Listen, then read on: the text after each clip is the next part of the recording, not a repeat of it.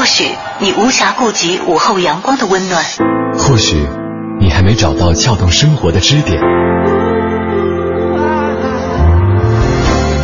寻找空闲的快乐时间，就在一零六六文艺之声，就在一零六六文艺之声。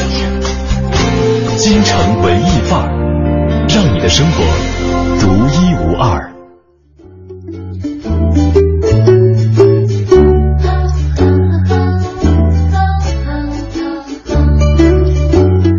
的下午好，不知道大家是在什么样的环境里收听今天的节目啊？小昭和小马在电波这头向你问候，我是小昭，我是小马，好像好好久咱们俩没有搭档了。对，因为各种出差的安排，还有特别直播的安排等等，我们已经有很多个 周日的下午不是由小昭和小马给大家带来节目了。我们这个组合已经拆开了。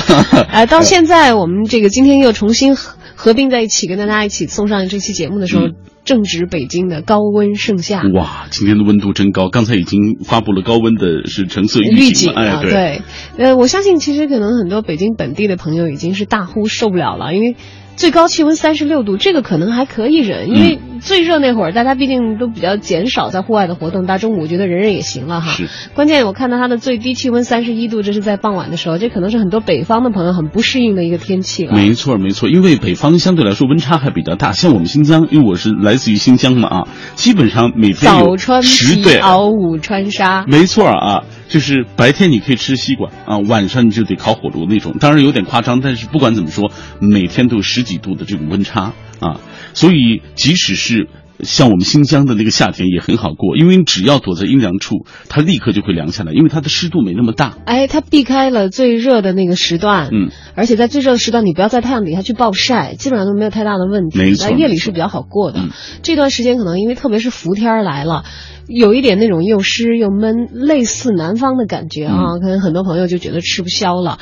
那么今天我们跟大家一起来度过三伏天当中的这个，这刚进头伏没几天呢，头伏也就是三天前的事情哈。我们来分享一些呃属于你的呃度过夏天的办法，对，防暑降温的一些办法。嗯，怎么样来让苦夏变成一个？非常享受的夏天呢，因为我是从特别特别热的地方来的。我们重庆是长江沿线三大火炉嘛，动不动四十四四十度以上的连晴高温，一连就是四五十天的那种。就夜里，我记得有一年暑假的时候回家。嗯。我飞机晚点到夜里一点钟落到重庆江北机场。嗯，像夜里一点到两点，这几乎我们学过地理都知道，夜里两点多是全天气温最低点，温度最低的时候。嗯，夜里一点的时候，我们那儿的地面这个温度是三十一摄氏度。哇，就是今天北京的傍晚时期的最低温度。哇，汗如雨下呀，汗如雨下。所以在这个南方湿热的天气当中习惯了之后，我觉得北京的炎热其实还可以承受。嗯，就是不瞒你说，我这两天自己在家里。风扇都没有开，更不要说开空调了。我会觉得冷，会受不了。嗯，也可能因为白天上班空调吹得太厉害了。主要是有那么多年在那个南方的那个 酷热的这个环境当中历练，嗯，比较能够适应。那么今天我们也向大家征集一些防暑降温、度过夏天的好方法啊。嗯，其实我是很喜欢夏天的一个人，可能因为这些这个炎热啊，这带来了一些不便利。但是其实夏天有它非常非常吸引人的地方，可以穿漂亮的裙子，对，身材很好，还可以吃非常美味的。瓜果，就是夏天才有的这些水果，对对对，像刚才提到的西瓜嘛，哥爱吃吗？超级爱吃，超级爱吃是吧？最近有没有把 最近有没有把西瓜当饭吃？当晚餐了，当晚餐了是吧？好，欢迎大家留言给小昭或者是小马，我们的新浪微博平台为大家开通。嗯，呃，大小的小李大钊的钊，呃，同样是大小的小，这个万马奔腾的马，小马 DJ，马牛羊的马。我是曾经这么说过的，我们今天高大上一点啊。然后发微信的朋友，欢迎通过微信公众号关注我们的文艺之声啊公众微信平台。首先走进今天的诗意生活。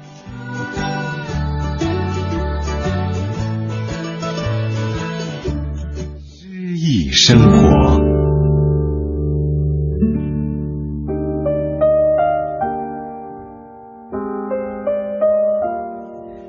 诗歌《七里香》，作者席慕容，朗诵杨晨。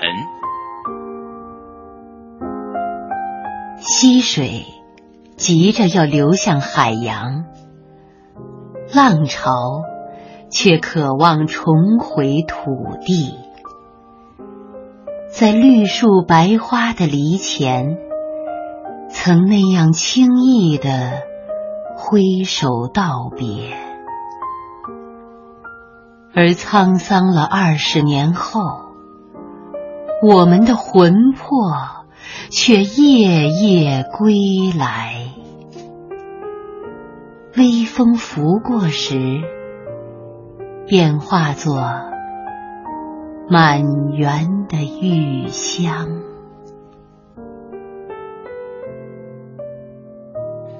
听众朋友，大家好，我是满超。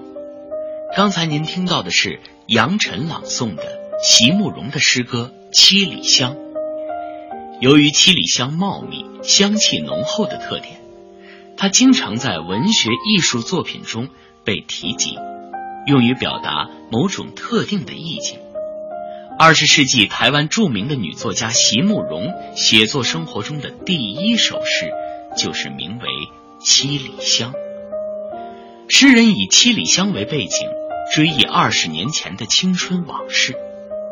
一九八一年，台湾大地出版社出版席慕容的第一本诗集《七里香》。一年之内再版七次，其他诗集也是一版再版。诗人席慕容，蒙古族女诗人，蒙古名字全称木伦席连伯，意为浩荡大江河，是蒙古族王族之后，外婆是王族公主。一九六四年入比利时布鲁塞尔皇家艺术学院，专攻油画。期间一直没有停止诗歌的创作。席慕容的作品多写爱情、人生、乡愁，写得极美、清新易懂、好读，也是他拥有大量读者的重要原因之一。本单元节目内容由 AM 七四七娱乐广播独家制作，友情提供。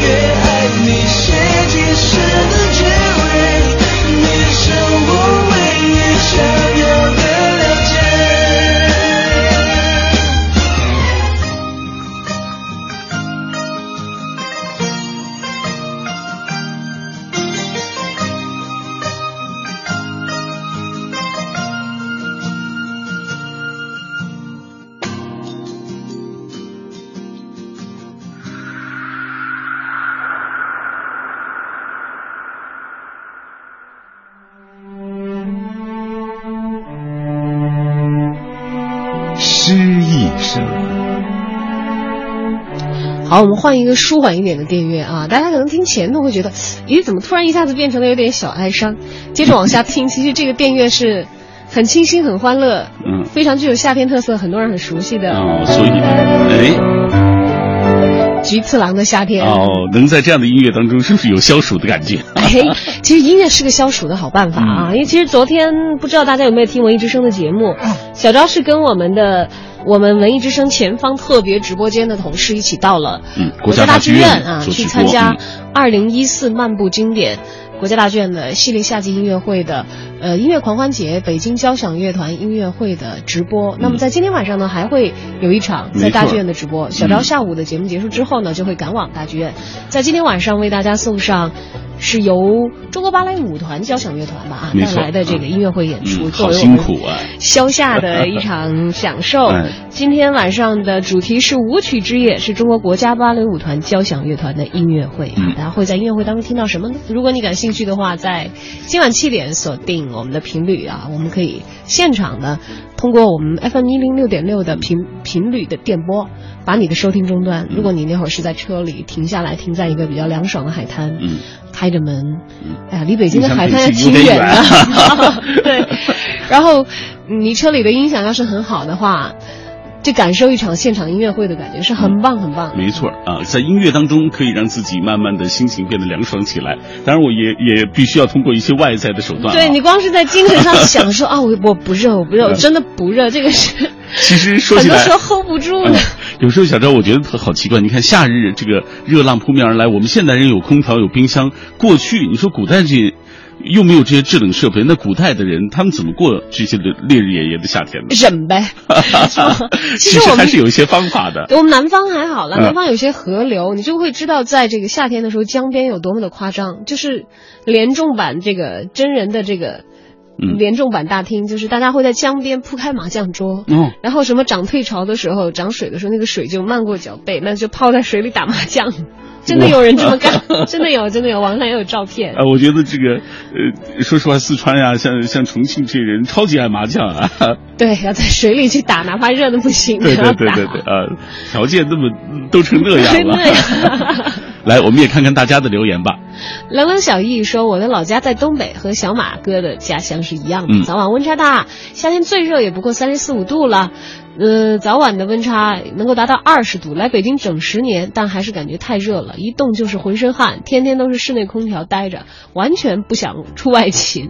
要说夏天降暑，还是大兴的西瓜好啊！嗯晚饭之后从冰箱里拿出一个冰镇的，切开一半，用勺子挖着吃，太 爽了。”哎，还有朋友说吃什么都没用，心理作用。如果你心里能够安静下来，可能身体也就没那么热了。当然，你如果是在一个更凉爽的环境里头，你是更容易安静下来嗯的。在在太阳底下晒着，你看，中暑的嘛。是嗯。那么在古代，除了我们说这个靠近山水的地方，你去找一些可以避暑的、凉爽的天然所在的话，没错。还有一些什么办法呢？那那会儿也有在北京生活的人嘛，嗯也有离海很远，也没有什么山的人，他们怎么没错办？啊、好，我们接下来就给大家讲一讲中国古代人啊，他们是怎么度过这个烈日炎炎的夏天的。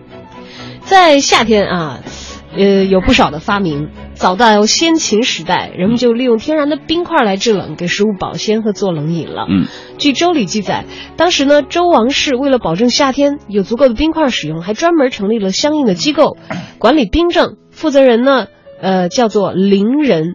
就是冰冰凌的凌啊，嗯那么此部门的编制呢，其实不小呢，有八十个公务员的名额。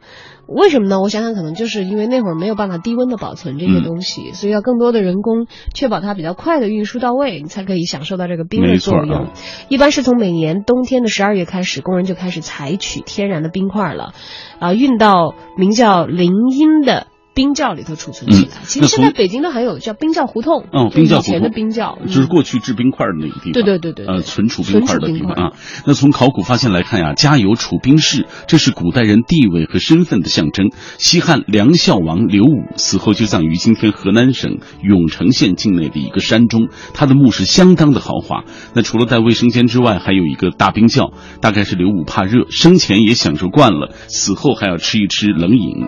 那周王室还会将冰块赏赐给身边的其他人啊，但也不是什么人都能享受的。哦，哎什么样的人可以享受呢？啊，只有相当于今天高级干部的人才能够分到，也就是食肉之路，冰结语焉啊。没有资格吃肉的官员，也就没有资格在夏天使用冰块。你看，那是高规格的，就跟现在这个副部级以下不让配车一样的哈，要根据你的行政级别来。嗯这种赐冰的制度呢，一直是延续到了明清。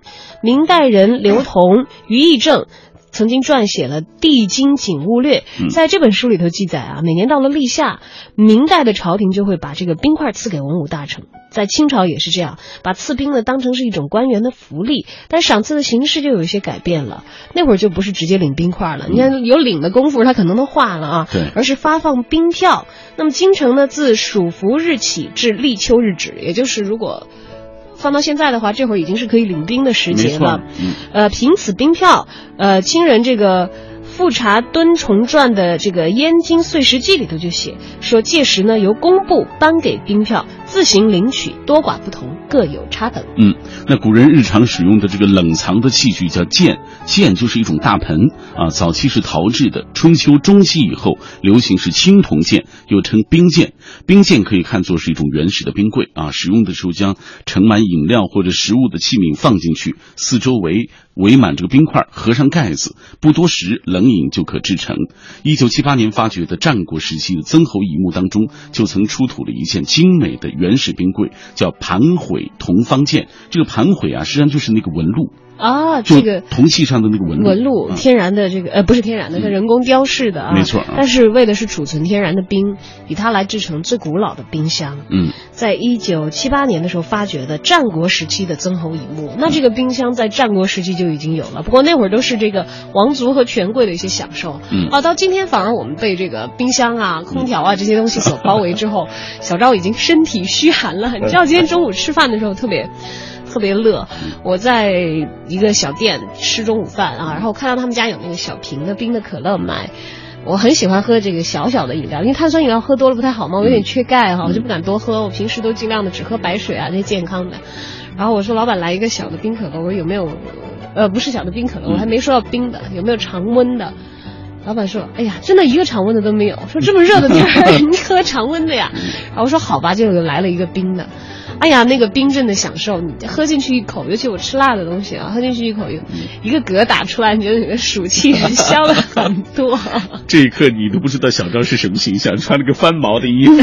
这太冷了，我们的直播间。好吧，来看一看大家怎么说吧。这位啊，他说这个呃解暑的饮料，我推荐一种吧，就是用白醋兑水一比五的比例，呃加白糖或成冰块啊，或冰块或者是这个蜂蜜啊，放冰箱冷藏，最好别动瓷实。啊别动瓷实啊，这个带冰块的冰碴带冰碴的是最好。哎，他们还有更简单的办法，我看他们网上现在的攻略，说你买那个酸奶。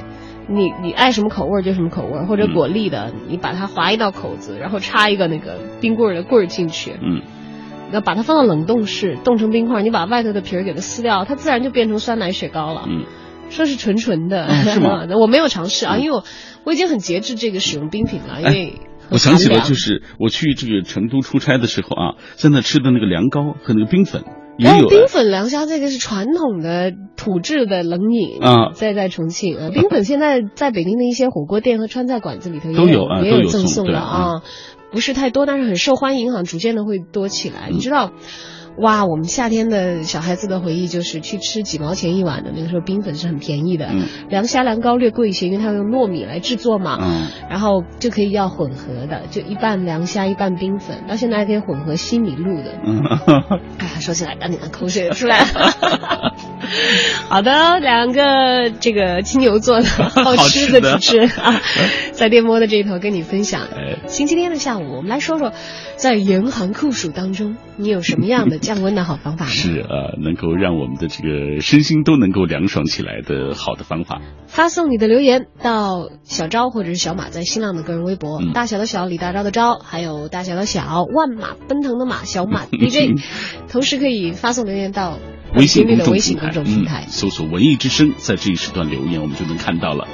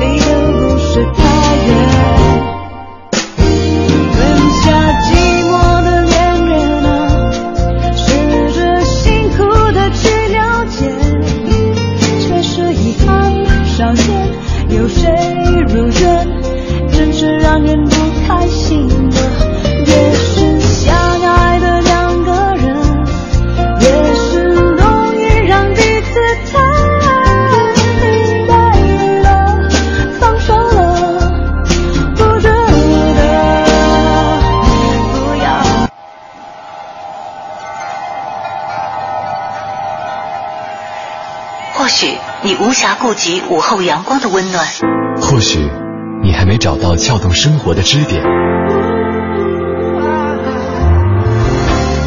寻找空闲的快乐时间，就在一零六六文艺之声，就在一零六六文艺之声。京城文艺范儿。让你的生活独一无二。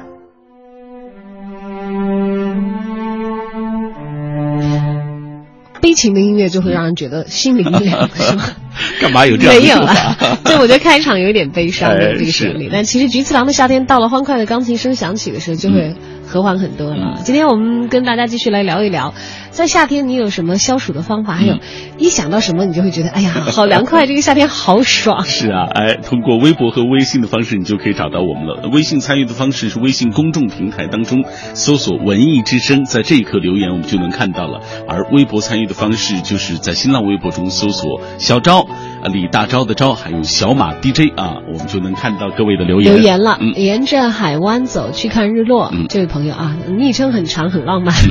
他说，虽然我爸妈是土生土长的重庆人，但我从小在新疆长大，夏天是一个欢快的季节。嗯，尤其是新疆的夏天，瓜果飘香啊，最爱的就是抱着切好的半边冰西瓜，拿勺子哇㧟着吃，跟之前那位朋友讲的是一样的。是啊，像前些日子还在哈密那边看到有哈密瓜节，也是特别热闹，只可惜没有去现场。总之，新疆的夏季水果是必不可少的。嗯再重复了一遍说，尤尤其是冰西西瓜。哎，在我们新疆啊，下野地的西瓜是特别好的。啊，下野地是个地方啊，下野地那个地方产的这个西瓜，它糖分特别高，因为它那是沙土地，所以它那个西瓜也比较干旱，雨水不是很多的，嗯，对吧？相对来说是这样的情况。哎呀，嗯想着就甜。但我不知道马哥，呃，你们新疆可能不一定是这样子。嗯我记得我小的时候会有的时候去那个重庆的郊区的农村里头玩，嗯，就是他们就会把，当然其实也都有冰箱了，但冰箱不够大，嗯他们经常会把一些水果啊什么的，特别西瓜，就是拿一个桶一吊放到井里面，哦，很阴凉，哎，对对对，特别凉，它又不嗯至于像冰冻的那么。那么的凉嗯寒凉，但是是很舒服的那种凉。没错。哎呀，就像那个太舒服了啊。哎，就像有的人说说先。在北京的话，这是传统的吃西瓜，要把是要不要把那个西瓜放在冷水里头来来来镇，嗯是说都不用太冰的那个，对，才有感。所以你发现了没有？就是这这个普通的人民总是有特别多的这种方法。相通的。哎对啊那刚才我们讲到冰箱，在这个战国时期的曾侯乙墓出土就有了，当然那个是王侯贵族享受的啊。嗯那么随着时光往前推进呢，大家在消暑方面的智慧也是层出不穷，而且呢。好像越来越能够普惠到普通的百姓。没错那到了汉代呢，这个权贵享受的是什么呢？是掺了水的蜂蜜，这个嗯就是夏天很高档的饮料了。因为之前我们讲到曾侯乙墓也有冰箱啊，这些都不是一般人用的。而在秦汉的时期呢，普通人家过夏天，冷气的主要来源就是小昭讲到的嗯，水井啊。啊，这是传统的方法了啊。哎，从那个时候，你看从秦代开始就有把这个水果放在一口大瓮里头，嗯，然后再把这个大瓮呢沉到井里去。对，井藏法。井藏法作为放置食品的这个冷藏室，嗯保鲜嘛啊，然后或者有有一些是放到篮子里面，嗯把篮子用绳子垂下去保存。嗯，现在还有人用这个做冰镇西瓜。嗯，你看，事实上，呃，这个古人用来解渴的冷饮啊，可能没有现在这么讲究。对普通而言，井水也许是他们最好的饮料。比如说，现代汉代人夏天的主要饮料基本上是井水啊。这个井之所上，寒泉列清啊。现在大家也流行喝这矿泉水，可能也是有汉人的这个遗遗风啊。啊，对吧？当然，这个井水的那个温度确实是很舒服的，嗯它是凉凉的，它又不是太冰。但是我喝到过那种特别冰的，我记得小时候去黑山，嗯，这个去重庆吗？对对对，重庆附近的这个黑山去夏令营，就是那个潺潺的泉水啊，因为它是从溶洞里头冰雪消融了以后这么流下来的，嗯，就直接那个小河里的水，你拿瓶子接起来就可以喝。你拿那个瓶子接起来以后，瓶子外面就是一层这个水雾，嗯就像你拿了很低温的矿泉水出来一样，那个有点冰，稍微过一会儿会儿你喝，哎呀，清冽甘甜。就那时候山上的泉水是直接喝的，他们当地人都直接喝那个河里面的水。哇，好美。不知道现在那个水还能不能喝？嗯，对，你看到了汉末啊，在饮料里加上蜂蜜啊，加上蜜，已经成为这个常规的喝法了啊。汉代有一个枭雄袁术啊，他就非常爱喝这种饮料。袁术死的时候那年呢，正是大热天，想喝一杯蜜水，但当时军中已断粮，哪还有蜂蜜啊？厨师端来了水，袁术就长叹说：“我袁术怎么混到这个地步？连蜜水都没有一杯哎喝对啊！”后来就趴在床上吐血而死啊。这是魏书所载啊，这不是我们编的。嗯时盛暑欲得蜜浆，又无蜜。袁术想喝的这种蜜浆呢，就是类似蜂蜜水的一种夏季的饮料了啊。一代枭雄，哎呀，好可惜，临死之前连杯蜜水 真是都没有喝上啊。不过在这儿也给大家普及一个小小的冷僻的知识，嗯就古人呐、管热饮叫汤，嗯，管冷水才叫水。才叫水。哎，尤其是在这个夏天，如果称蜜水的话，嗯这肯定是属于清凉饮料当中的一种了。哎好，有没有因为听到这些觉得稍微凉快了一点点？欢迎大家今天参与直播互动，我们一起来分享一下消夏解暑的好办法。我是小昭，我是小马，我们在 FM 一零六点六文艺之声的电波当中等待大家的参与。接下来走进我在北京城，城今天了解一个非常 hot、很热辣的地方嗯——地安门的火神庙。你知道的，你不知道的，你不知道而想知道的，你想知道而没法知道的，关于北京城的一一切，我在北京城。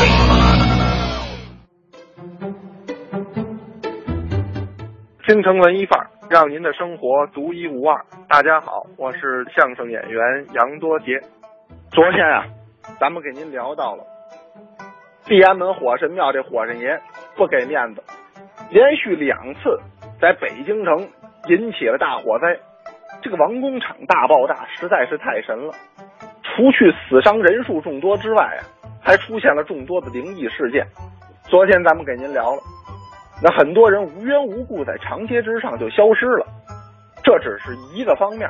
灵异事件远不止此，宣武门外象房的大象集体越狱，好家伙，好几百只大象跑到大街之上，踩死了无数百姓。那么王工厂爆炸，奇事不断，匪夷所思，因此啊，它与印度的死囚事件、苏联的通古斯大爆炸合称世界三大自然之谜。那么这件事到底跟地安门火神庙这火神爷有没有什么关系呢？其实啊，关系不大，那是古人的一种迷信思维。按照现在科学的方法解释，这次神奇的王工厂大爆炸，元凶还是因为地震。这个王工厂啊，是明代著名的军火库，里边存放了不少的炸药，但是这次爆炸倒不是因为哪个人。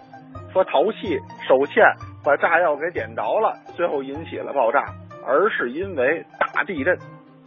据记载呀、啊，当时就在爆炸之前，北京地区曾大范围的听见过怪声，这种声音啊，时而像霹雳，而时而像雷鸣，时而呢又像鼓乐，听了以后让人坐立不安。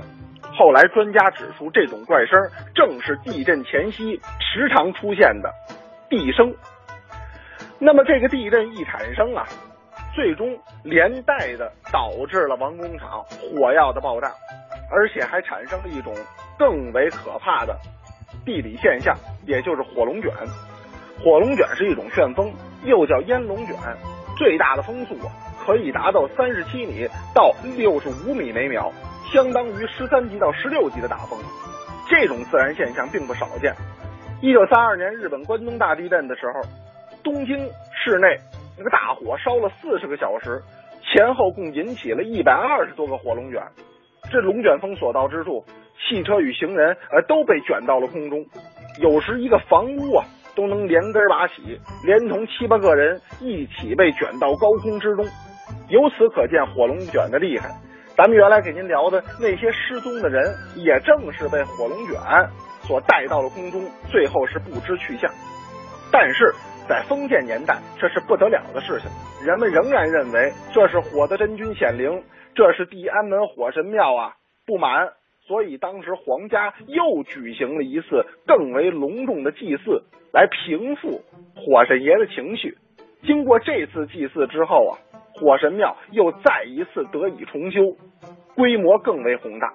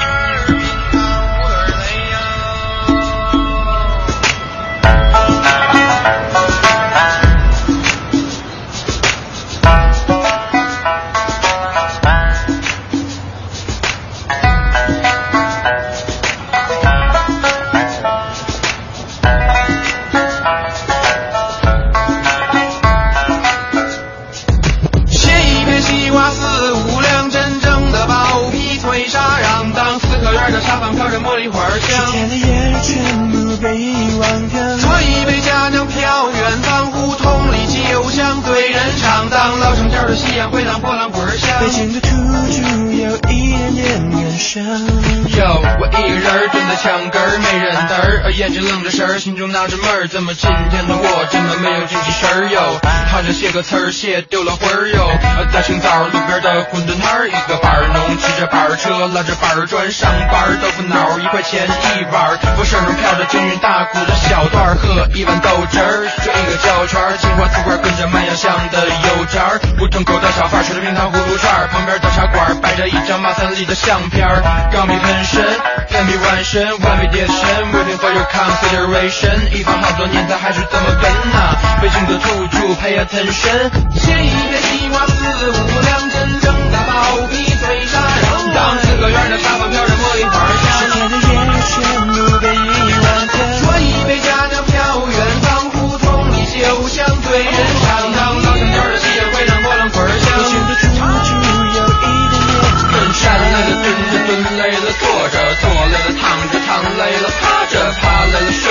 睡不着眯着，让一只八哥是倍儿有面子。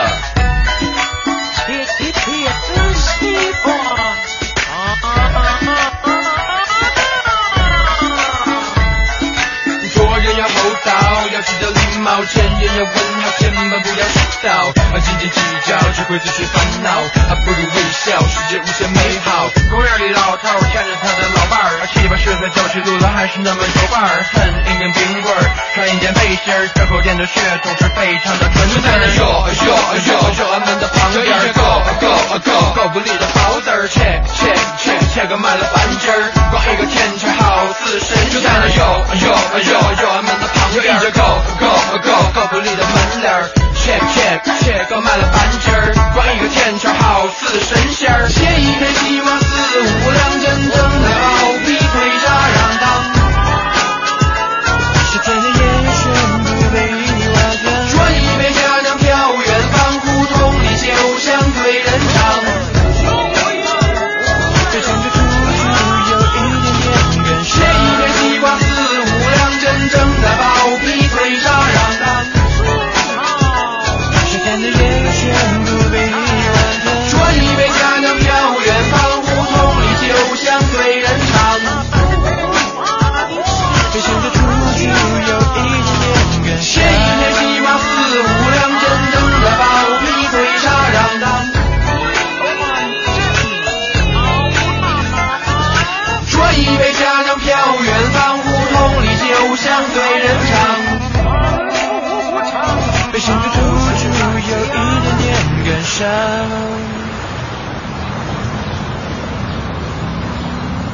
自张宏博，二零零七年的时候推出的歌曲吧，应该是。非常好的一首歌啊，北京北土著。京土著，你看，切一半西瓜，这是多么夏天的感觉啊！是，真正的薄皮儿脆沙瓤。嗯。啊，别别在吃上纠缠了，大夏天的。哎。来看看一位朋友的忠告啊，当然也是我们一位忠实的老听众了。风信子的话语。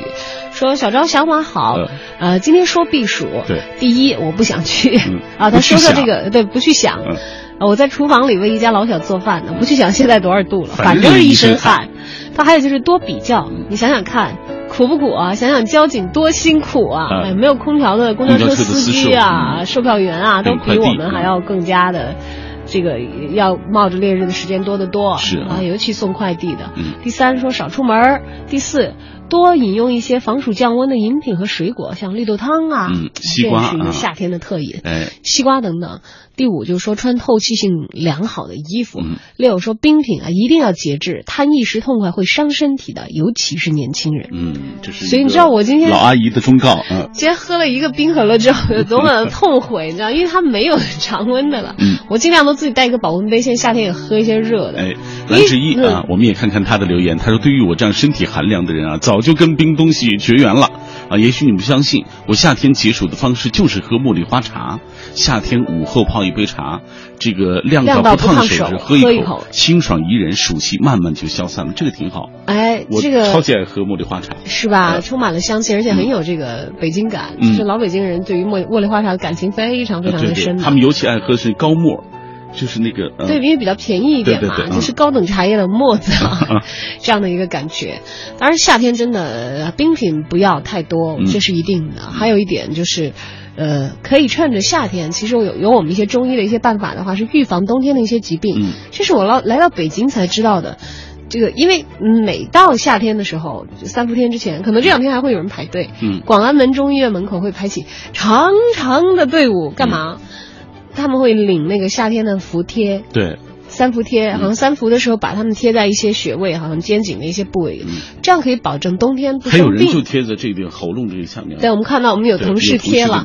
像我在这个入伏的，其实说就是头伏、二伏和三伏啊的当天，我是用的这个艾灸的办法，嗯就是熏艾嘛，这个这个你自己可以灸到身体上的一些穴位，嗯就驱散寒气。因为夏天你整个毛孔是打开的嘛，你也是要出汗往外散，嗯散寒，然后同时呢也有一点点好像中气不足，会有一点亏，然后你补补元气，这样到冬天的时候不生病啊。当然这是我们那个老讲生活法。啊！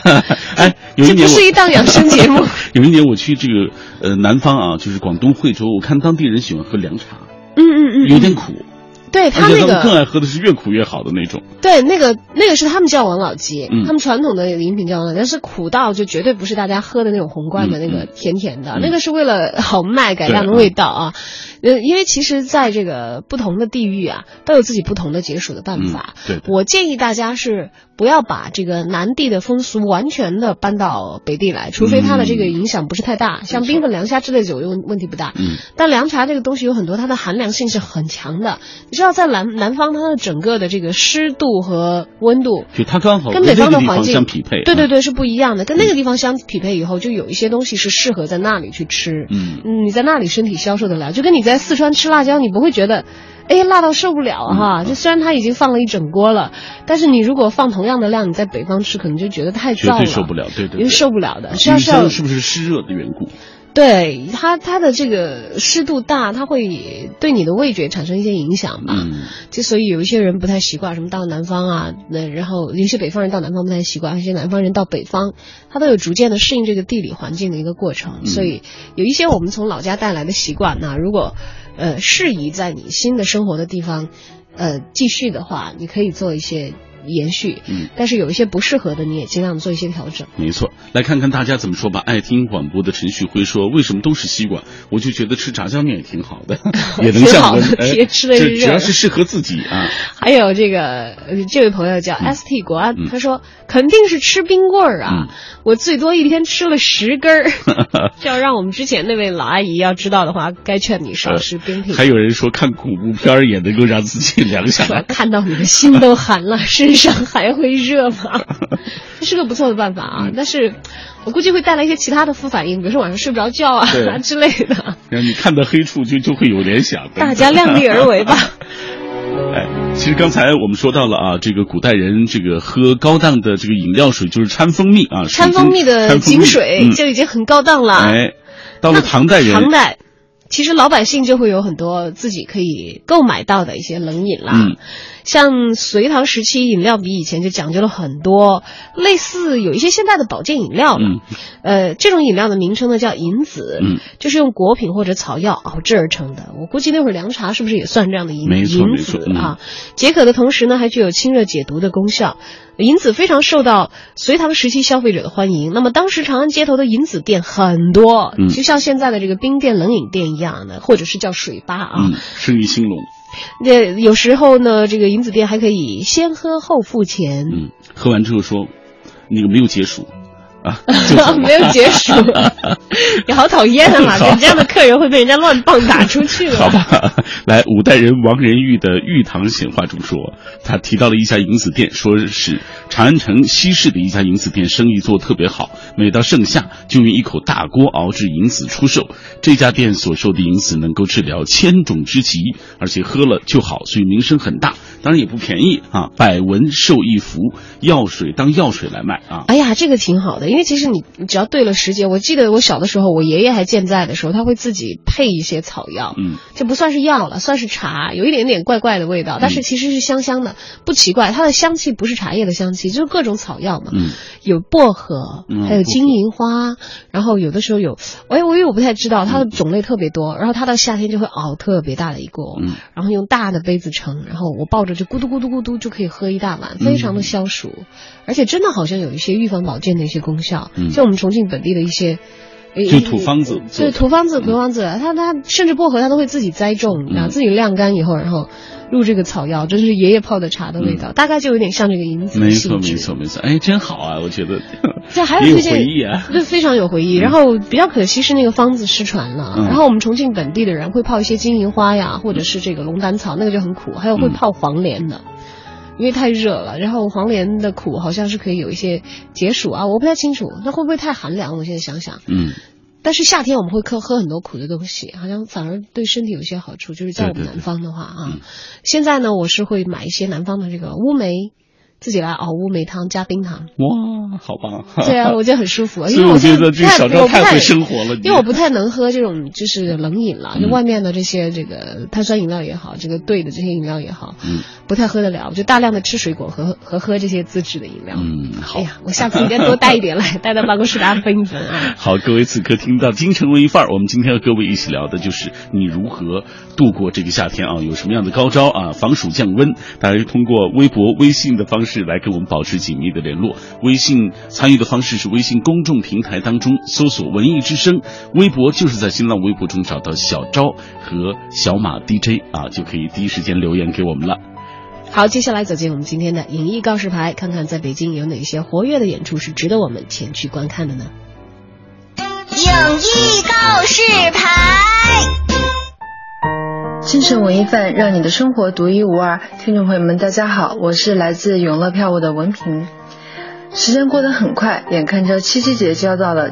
今年的七夕节呢是八月二日，啊、在七夕节有怎样一些不错的演出呢？今天我就给大家来推荐一场，这些演出是来自东方天鹅公主邱思婷的《竹针上的情人》邱思婷七夕芭蕾之夜。在七夕节前，七月三十日，这位旅德华裔芭蕾舞蹈家邱思琴将携手法国浪漫的钢琴王子理查德·克莱德曼，谱写浪漫主义芭蕾神话的芭蕾王子西利尔·皮埃尔，在北京世纪剧院举办唯美而浪漫的钢琴芭蕾版《来自星星的你》。说起邱思婷与情人节的关系，可以说是颇有缘分。她几度在情人节举办芭蕾专场演出，在2009年七夕情人节，邱思婷首次创作的经典芭蕾之夜《中国情人》在北京世纪剧院浪漫上演。2011年情人节，邱思婷在国家大剧院与钢琴家孙颖迪联手。献上指尖上的芭蕾情人节之夜这一系列的演出，不仅成为当季情人节档最受关注的剧目之一，也让邱思婷化身为浪漫情人，用芭蕾演绎着一个个唯美曼妙、催人泪下的爱情故事。此番呢，邱思婷在七夕情人节档浪漫再续，在一向注重节目品质的同时，特别强调为观众营造更好的爱的浪漫氛围。在剧目安排上，他特意选取了《天鹅湖》第二幕、《罗密欧与朱丽叶》等古典剧目，以及重新创作的《牡丹亭》《梁山伯与祝英台》等古今中外经久不衰的爱情经典。此外呢，主办方还特别贴心的开设了情侣专区。可以说是仅需九百九十九元就可以购买原价六百八十元的门票两张。这个票价定义为九十九呢，也是希望现场的每一对情侣的爱情长长久久。而且邱思婷也希望大家可以将自己的芭蕾之夜门票当做七夕情人节的惊喜送给另一半，一起体验一场穿越时空的爱恋。那么呢，在二零一四年的七月三十日，到时候台上将会有。芭蕾公主邱思婷和钢琴王子理查德·克莱德曼，芭蕾王子西里尔·皮埃尔用芭蕾与钢琴演绎浪漫的爱情经典，在台下的情侣们就可以陶醉在优美的旋律、曼妙的舞姿中，用心去体会爱的真谛了。那么有情人的你们就可以开始准备喽。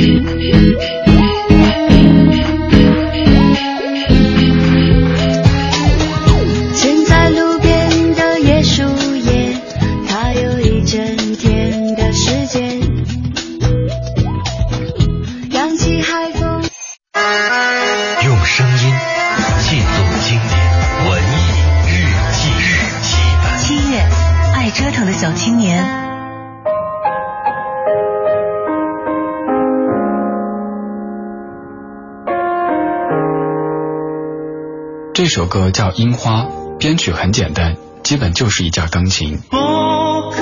唱歌的人很用力，好像胸腔里憋着一口气。如果要给这首歌配上一个画面，那应该是樱花飞舞的季节，一切简单而明朗。歌手叫森山直太郎，父母都是音乐人，家里随便拉出一个亲戚都是演艺圈人士。但是这个爱折腾的小青年，起初却非常抗拒唱歌这件事儿，因为周围的人都觉得歌手的孩子就一定会唱歌，并且爱唱歌。少年时期的森山直太郎十分痴迷足球，甚至认真的想过要成为一名球星。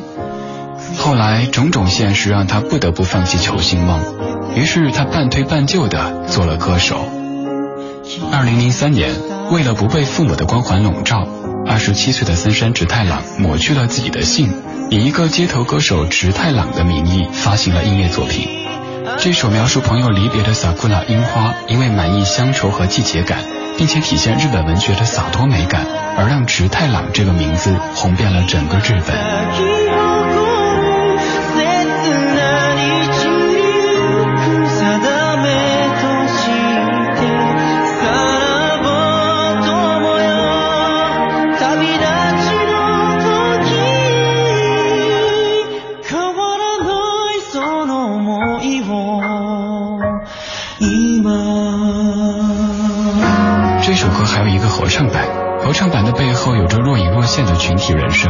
编曲也多了一些设计感，像是毕业季，孩子们用激进亢奋的方式拍摄着青春的痕迹，他们蹦蹦跳跳，他们大笑大闹，但是天下没有不散的筵席。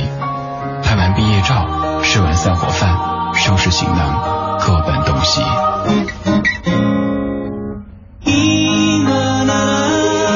歌曲的第一句就唱到：“我一直在等待和你重逢的那一天，好一个还没有告别，已开始想念。但是再不舍，再泪涟，脚步还是要向前。”最后一句唱到：“再见了，朋友，让我们在那里重逢，在那樱花飘落的小路上。”听到这里，想起一句话：“告别有很多次，这只是其中之一。”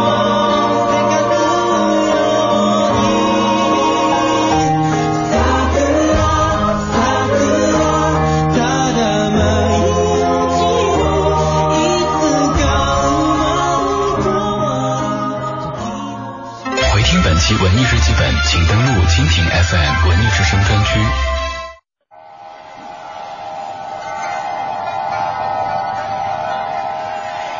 或许你无暇顾及午后阳光的温暖，或许你还没找到撬动生活的支点。寻找空闲的快乐时间，就在一零六六文艺之声，就在一零六六文艺之声。京城文艺范儿，让你的生活独一无二。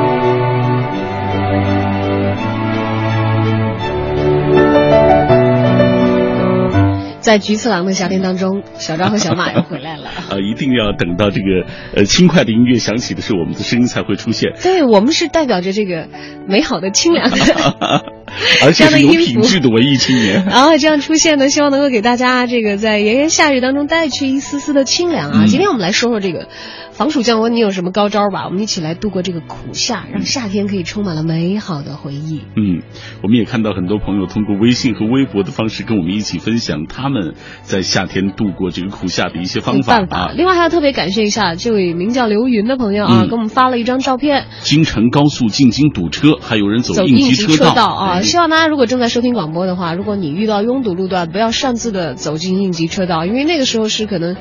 一些紧急避险的一些生命线，还有给一些故障车辆停放，或者是有这个救护车、消防车通过的话，他们留的一条紧急的通道，嗯请大家不要随便占用了。遇到拥堵的路段的话，耐心等待，因为如果大家都乱走的话，可能这个疏通的情况会花更多的时间，嗯那都更不好走了。哎，大家一定要注意啊！那注意交通安全。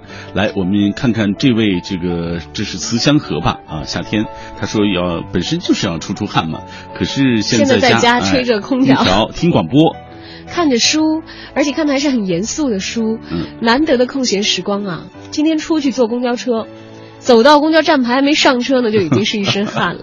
很自然啊。就告诉我们在家待着就是比在外头爽啊！哎，今天我们在呃分享各位的留言的同时，我们也给大家回顾了古代的一些人，他们怎么过度过这个夏天。有没有觉得身为一个现代人简直太爽了？嗯可以享受在这个战国时代。这个王公贵族享受的待遇，他们还没有你这么丰富的东西可以对可以获得。你看，像什么广东的凉茶啦，就重庆的冰凉粉啦，嗯还有在这个啊北京的老冰棍儿啊，现在其实你在任何一个大城市都触手可及对。我们还有各式各样的冰品饮料，这嗯刨冰啊，这哎呀太多太多了。你自己还可以做很多，你还可以购买到有很多。嗯而在古代啊，到这个卖冰成为一种职业，都是到唐代以后才有的，是。就是供老百姓可以消费，哎。就逐渐你在市场上看到有这些了，而且还出现了天热就会长的这个价格更高的这个现象，那是必然的嘛啊。啊，高出原价好几倍，那是因为最近哇温度又已经比前两天热了好多了没错啊。没错啊。南宋的诗人杨万里就记述了他生活的时代小贩沿街叫卖冰块的情况，嗯。是地城六月日停午，世人如吹汗如雨。嗯卖冰一生隔水来，行人未吃心眼开呀。光看一看那个冰心心眼儿就开了。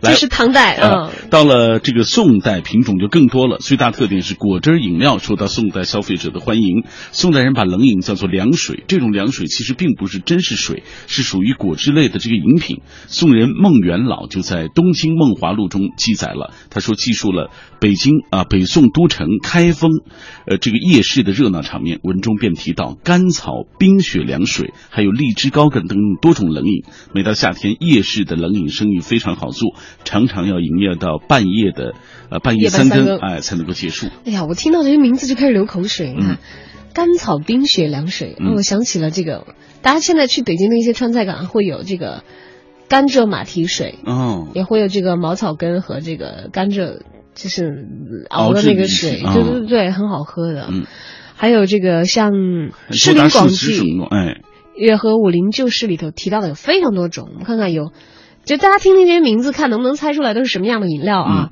我有一些是猜不出来的，像这个沈香水，我怎么会觉得是喷的，不是喝的？但这其实是冷饮。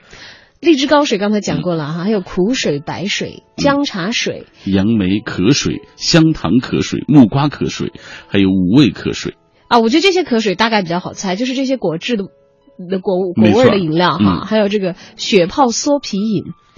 哎，我觉得会不会是有点像现在的双皮奶之类的东西，然后加了那些我以为是陈皮之类的泡的那个水。然哦哦哦，你就缩皮饮啊啊，这个缩皮大家理解嗯。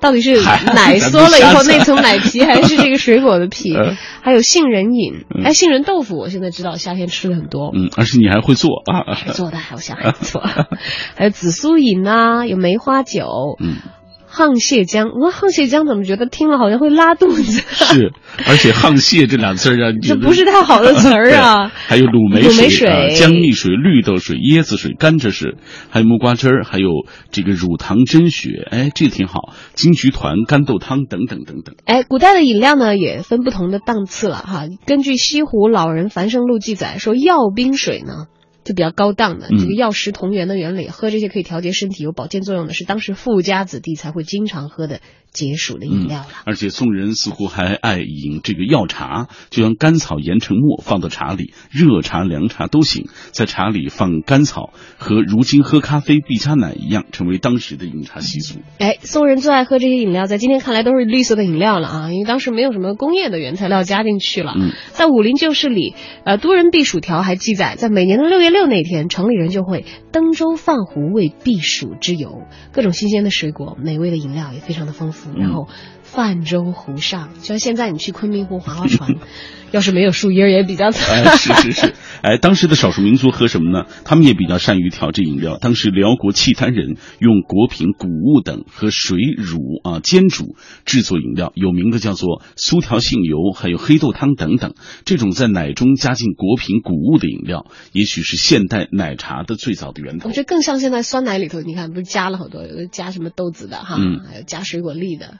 在蒙古人里头呢，还流行用果汁和牛羊奶做成冰块，嗯，来啊、不是做成冰块，因为那个时候这个冷冻条件有限嘛嗯哈，跟冰块混在一起制成冰酪，冰酪啊，被认为是现代冰淇淋的最早的形态。哇，在蒙古人当中，这聪明才智真是。那么元代人呢，其实还非常热衷一种现在在夏天你会想到的一种水果了，就是柠檬，用柠檬来制作饮料。但是呢，这个柠檬制作的饮料名字叫李木可水，它却是皇家的贡品，嗯就不是谁都能够吃得到的。嗯那么在饮食界呢，普遍认为说，宋元时期是制作冷饮最有天赋的时代。那么到了元代呢，由于是少数民族执政，加上中西文化的融合，冷饮界也出现了一番新气象。哦，嗯像这个我们刚才讲到的各种可水，还或者是叫解渴水，嗯，在蒙古语里头叫舍儿别，嗯还有舍里巴，这些都是波斯话和阿拉伯语的一些音译了。嗯在宋末元初的时候呢，有一本《南海志物产》当中曾经说到说，舍里别蒙古语曰解可水也，凡果木之汁皆可为之。嗯，那可水实际上和宋人喜欢喝的这果汁饮料凉水并没有太多的区别，不同的是这种饮料的发源地是阿拉伯地区，是当地流行的一种不含酒精的饮料，就是冰镇果子露的变种。它的主要成分是糖水加上紫地丁露，还有香蕉露、呃蔷薇露、桑葚露等等。嗯还有杨梅尖、葡萄尖和木瓜尖。嗯，呃，制作方法呢是层出不穷的。在这个元代的时候，有一些中西合璧的一些风气啊。而我们刚才讲到的这个舍儿别呢，一直到元朝灭亡，都是皇家常用的饮料。因为元世祖忽必烈啊，他本人非常非常的好这口，也是他把这种饮料给带到了中原。呃，后来舍儿别的喝法传入社会，普通人也就会做了，配方也得到了。呃，一步又一步的改良。那么当时的有点像生活指南的这样的一个刊物啊，嗯居居家必必用室内全集 可水嗯里头就记载了很多这个可水水的制作方方法，嗯了啊。，主要是煎啊，他们的方法是煎啊。来，还有虽然这个宫廷制法比较讲究啊，嗯但好的可水在民间也开始不断的普及。嗯呃，不少的地方做的可水，因为做的好，后来变成了贡品。比如当年镇江的舍里别非常出名，用葡萄煎、木瓜煎和香橙煎来进贡给皇宫。嗯，还有当时宫廷最受欢迎的是李木制作的可水，李木也就柠檬啊，所以李木可水就是柠檬饮料。为了保证李木的供应，朝廷在广州还设置了专门的御果园，啊，栽植了大小八百棵李木树，可以见到这个柠檬饮料受欢迎和被重视的这种程度。所以，当大家喝一杯冰的柠檬水的时候，哎呀，不要小看这一杯冰的柠檬水啊！哎有这历史传承的元代的时候是皇家的饮料，到战国的时候，连这个皇帝、帝王，呃，那会儿战国时候还没有皇帝啊，那个时候是这个封王吧，这那个王侯贵族都未必可以享受到你在夏天的待遇啊。嗯。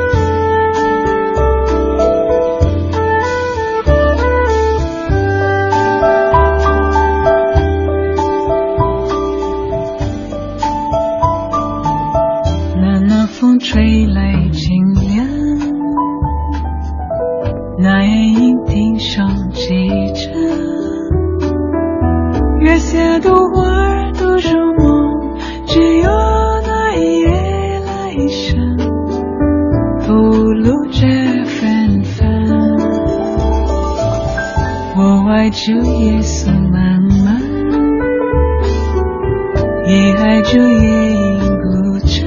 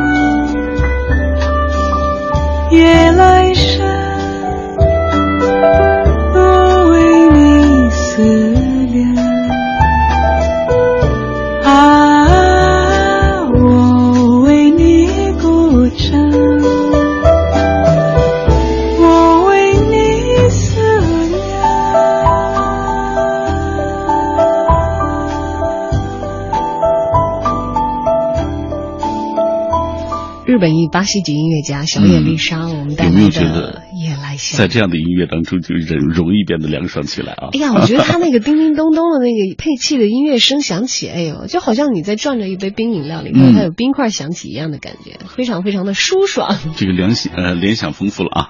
来，咱们继续。跟大家一起分享一下，就古人是怎样消夏的。呃，那么在清朝末期啊，就幸福的多了。哎。已经出现了一种新型饮料，叫荷兰水。这所谓的荷兰水啊，其实大家现现在常喝的汽水。对，它跟荷兰豆没什么关系，不是说拿豆子熬成的汤。我们来看清末人徐科对荷兰水啊，他在一本书中有详细的介绍，说是以碳酸气及酒石酸啊加糖或者其他的各种果汁儿制成的，如柠檬水之类的，都是吴国出称西洋货品，多曰荷兰，故言称荷兰水。就其实因为它是来自荷兰人所创。其实它来自于西方，大家就觉得好像都是荷兰对豆，对对，就管它叫荷兰水了，并不是荷兰人所创啊，也不是产自荷兰啊。就像现在我们说荷兰豆一样，可能当时也是从国外进口的蔬菜。你知道在荷兰这个荷兰豆叫什么吗？嗯、就 Chinese bean 是叫中国豆。啊、当然荷兰语我不知道，因为荷兰人说英文说的很好嘛，他们管这个叫中国豆。嗨，我们叫荷兰豆，人家叫中国豆啊。所以这个荷兰荷兰水跟这个荷兰豆的叫法可能是一样，就是因为是舶来，嗯，是从我们不知道的外邦来的，嗯、然后我们都觉得西边来的，好像因为那会儿荷兰人在中国的这个经商的贸易的很多嘛，是，嗯，觉得是荷兰的，就管它叫荷兰水了，嗯。那这个他说了啊，这个并不是荷兰人所创，也不是荷兰产地啊，今国人能自制之，且有设寺专授以供客人取饮者，入夏而有，初清初秋有染。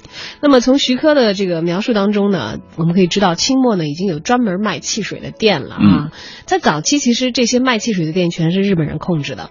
晚清的文人葛元熙。《沪游杂记》里头就记述说，当时上海的荷兰水最早是由日本人带到上海的，所以那会儿的专卖店很多都是日本人经营。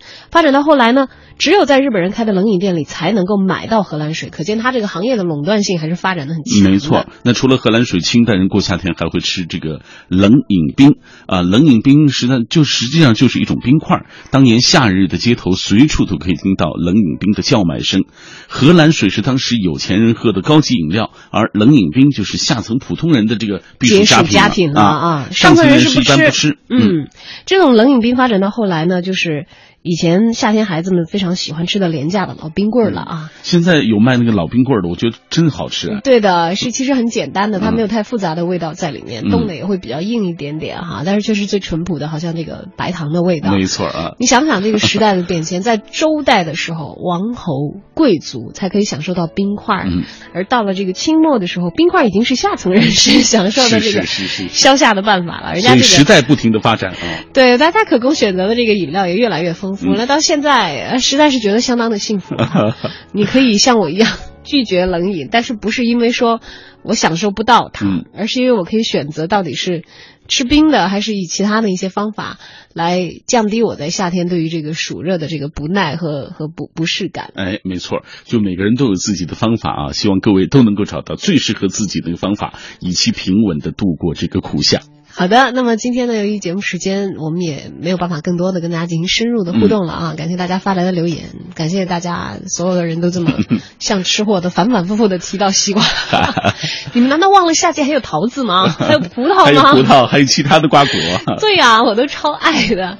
哎呀，提醒各位这个好吃西瓜的朋友们啊，不要吃的太多了，因为西瓜还是寒凉的，它容易引起腹泻，尤其是在夏天一些肠胃不太好的朋友啊，谨慎而为。那么也希望大家可以。平平安安的度过这个三伏天，不要因为过热的天气而引发一些身体上的疾病了。没错啊，注意身体才是最重要的。好了啊，今天节目就是这样了吧？嗯，最后跟大家一起分享一下我们的摊帽的推荐，看看摊帽的北京杂志的主笔黄哲今天给我们推荐了什么样的好去处是适宜这一个夏天的呢？那么在这一段分享之后，送你一首歌。今天的节目就是这样。小昭和小马在电波这端，感谢您一个半小时的守候和倾听。那么稍后文艺之声还有更多精彩的节目内容跟大家一起奉送。而在七点半呢，将会开始文艺之声携手国家剧院带来的二零一四漫步经典系列音乐会的特别直播，到时候小昭会再度出现，哎，千万不要错过。好，OK，这会儿就再见吧。Time Out 推荐，负责一切享乐。Time Out。